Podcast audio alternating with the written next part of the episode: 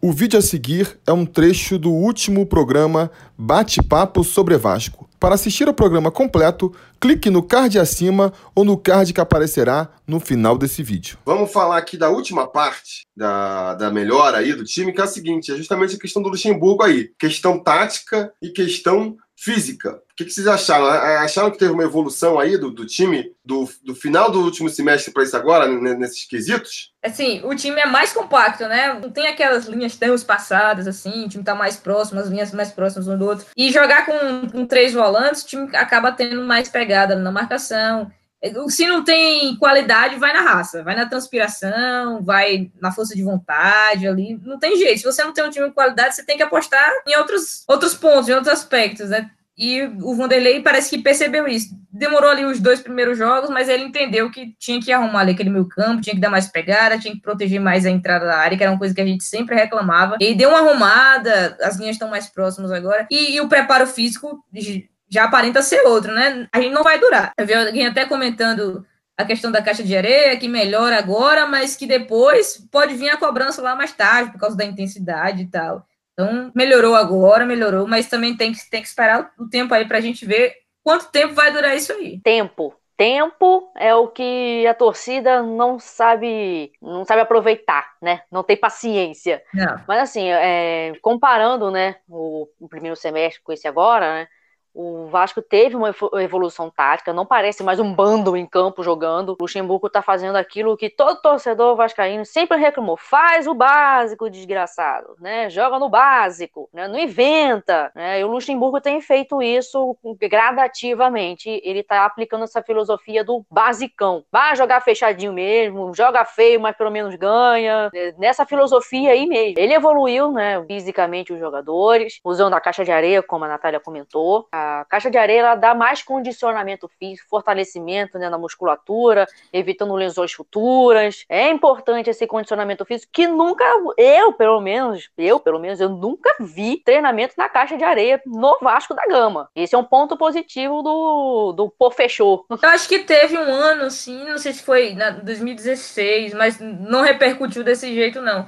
Mas teve eu, eu tava até lendo uma matéria mais antiga, assim, mas não desse jeito que o Luxemburgo tá fazendo. Eu, porque todo vídeo que você vê do Vasco de treinamento, toda vez tá lá, a caixa de areia tá lá. Eu acho que a grande mudança aí nessa parada da Copa foi justamente o condicionamento físico, porque a, essa parte tática a gente já tinha visto, né? Que nem a Natália falou, depois dos dois jogos, o, o, o, Luxemburgo já tinha optado nesse esquema e eu não vi muita evolução tática na parada. Esperava ver o Vasco, por exemplo, com mais opções ofensivas, né? Porque é um time que está bem fechadinho lá atrás, bem compacto, marcando em cima e tal. Mas quando tá com a bola, que precisa agredir o adversário, a gente não vê muita criatividade. Tanto que, que a gente abordou aqui, acaba dependendo muito das bolas paradas. Então, assim, melhorou, né? Evoluiu, mas evoluiu na parte tática muito por conta da parte física.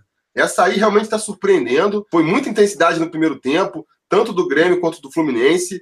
E aí eu já esperava uma queda. Houve uma queda, claro, de, de intensidade no segundo tempo, mas eu esperava. O que, que a gente via até antes da parada? O Vasco não jogava um tempo inteiro com a intensidade que joga agora, e ainda assim, quando chegava lá nos 30 do segundo tempo, o time estava todo arreado. Tinha muito aquele discurso de ah, o Vasco faz o gol e recua ou não recua. Na verdade, não tinha isso. Podia estar tá ganhando, podia estar tá perdendo. É, o time recuava porque não tinha mais perna, não conseguia mais correr. Aí você fica na defesa, exatamente, entendeu? Exatamente. Desde, desde o ano passado, na verdade, a gente desde... via. Era 25 minutos, o volante lá tá com cãibra. Vai precisar sair ali porque não aguenta mais. Até mais. Até mais tempo Nem que isso. 25, até tempo, menos. Faz tempo que eu não vejo um time do Vasco correndo tanto, assim, né? O Lucas Paulo até falou aqui, ó. Esse ano não tá tendo contusões musculares, mudou o departamento e trouxeram integrantes até dos mulambos. Melhorou bastante. Acho que ele tá isso é falando é daquele Daniel.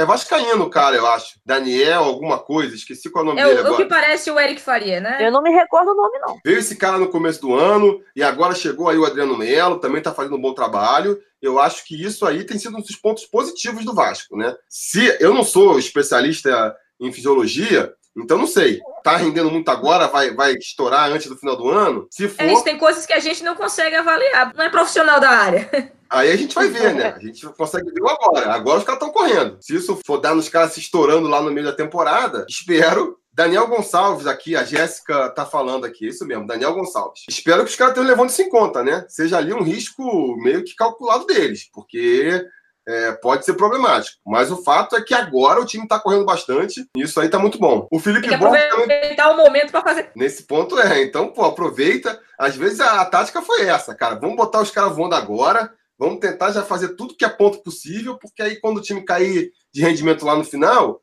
a gente já, já tá não precisa, gordurinha já. já tá tudo meio que tá encaminhado, entendeu? Se não conseguir acumular gordurinha, aí ferrou, né? Aí se abraça aí, porque.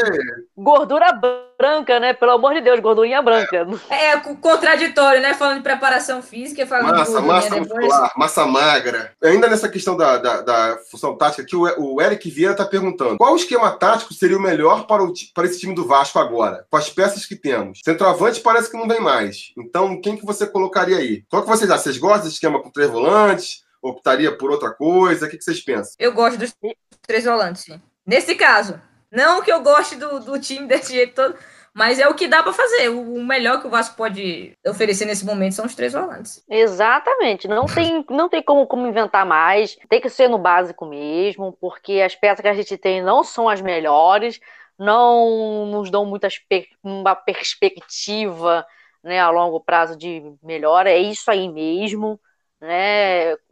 Um 4-3-3, 4-3-2, né? Bem basicão mesmo, não inventar muito, né? Nada desse negócio de 4-2-3-1-5-0, pelo amor de Deus, não dá certo, não dá certo no Vasco, né? O Vasco tem que ser básico. Você pergunta, você queria que o Vasco estivesse jogando com três volantes, assim, fechadinho lá atrás jogando por uma bola? Não, mas é o que dá pra fazer agora. Eu também concordo, porque o Vasco não tem meio campo, não tem ali um maestro para armar a jogada. Não tem um centroavante também ali que se crie sozinho na área. Então, qual é a melhor tática? Se fecha, garante uma defesa bem segura e quando pegar a bola, aproveita aí a principal característica dos atacantes, que é o quê? Velocidade. Tenta ganhar na velocidade, né? Parece que saíram números aí que o Vasco é um dos times mais verticais, que menos toca na bola para chegar no gol. Eu acho que é a tática certa mesmo. Porque se você esperar a defesa adversária se, se posicionar, aí ferrou não tem um cara que consegue dar um lançamento preciso, aquele drible que desmonta a defesa, não vai ter, não vai conseguir. Então a chance do Vasco é pegando a defesa desarrumada mesmo. Se fecha lá atrás,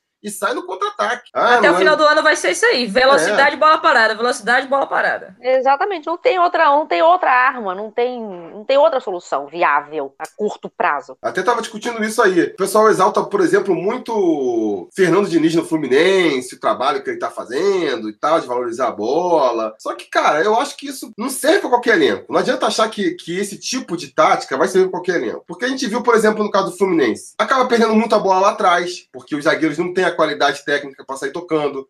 Então acaba se prejudicando. E lá na frente, tem esse problema também. Você, esse estilo de jogo ficou muito consagrado lá com o Guardiola, no, no Manchester City, no Barcelona, da Espanha. Pô, tem uns cracassos lá. Os caras não conseguem roubar a bola deles. E eles ficam tocando para um lado, para o outro. Uma hora vai chegar no pé de um cara que vai conseguir resolver. Agora, se o teu time é fraco tecnicamente, o Fluminense, ele vem tocando a bola, não vai perder. Quando ele chega no ataque, a defesa adversária tá toda postada já. Tá toda armada. E aí, como é que os caras vão entrar na, na defesa adversária? Não tem o um talento?